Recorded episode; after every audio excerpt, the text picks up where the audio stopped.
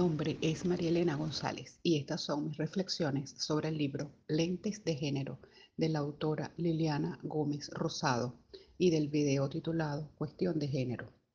El libro Lentes de Género tiene como objetivo contribuir a entender las diferencias y desigualdades entre hombres y mujeres para transformar la vida cotidiana y la sociedad. El video también plantea temas como el sexo y el género a través de un diálogo ameno. Nos enfocaremos en la obra de Liliana Gómez para nuestra reflexión.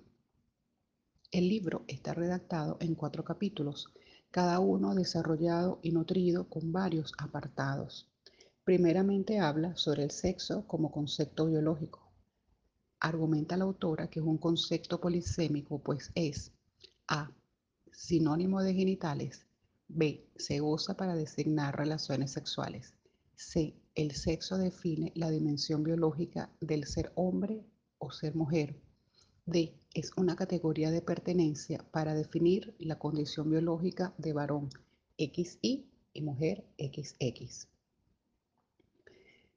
Sigue con el punto relacionado con el sexo como constructo sociocultural. Aquí cita algunos antecedentes del concepto basado en las investigaciones del doctor Monet, quien decía que el sexo era biológico, aprendido y sociocultural.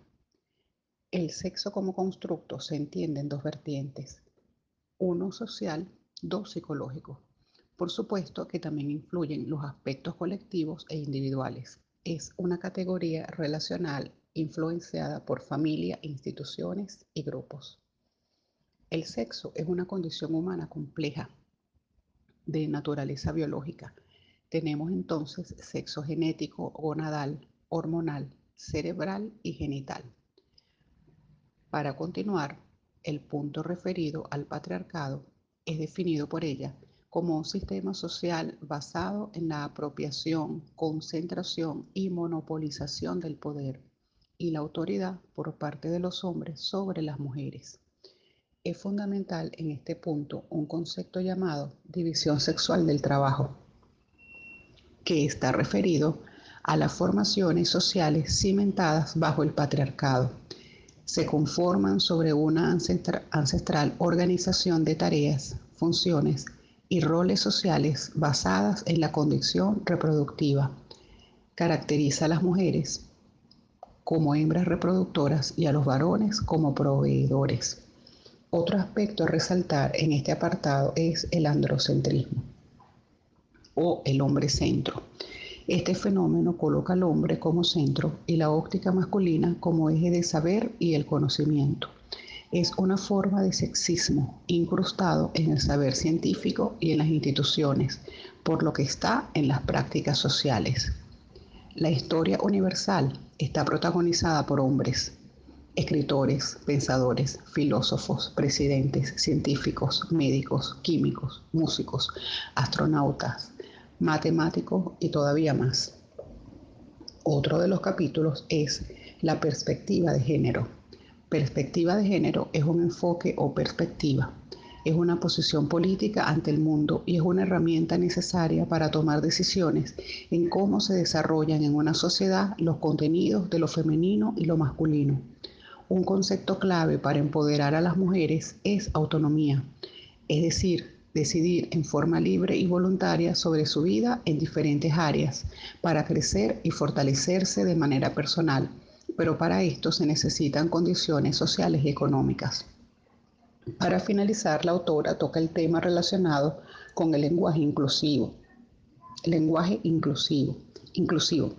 Esto tiene que ver con el uso que nosotros hacemos del lenguaje.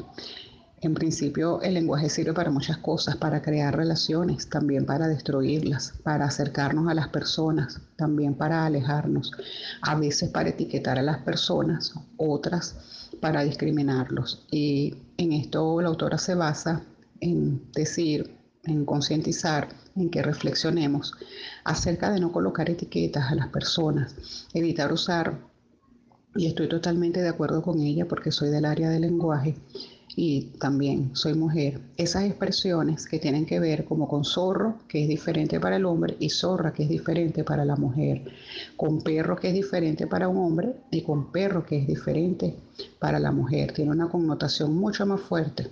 En perro el hombre alude a su comportamiento en, en diversas circunstancias y con mujeres, para el caso de las mujeres, tiene que ver también con la parte sexual. Entonces casi todas aluden a la parte sexual o a la parte cómo nos comportamos. Bruja, vieja, zorra, perra. Son demasiado palabras muy fuertes, con significaciones muy fuertes para, para nosotras. Entonces evitar esto en lo posible. De igual manera, este, resaltar siempre lo positivo a través del lenguaje. Somos nosotras las más llamadas a utilizar el lenguaje de manera inclusiva y a tratar de disminuir no de eliminar por completo, porque a lo mejor siempre se van a seguir usando, pero disminuir por completo ese tipo de palabras en nuestro lenguaje. Por demás está decir, el libro tiene una lectura bien amena, este, está muy bien explicado, términos científicos, la, autora lo va llevando de manera muy agradable. Buenos días, gracias.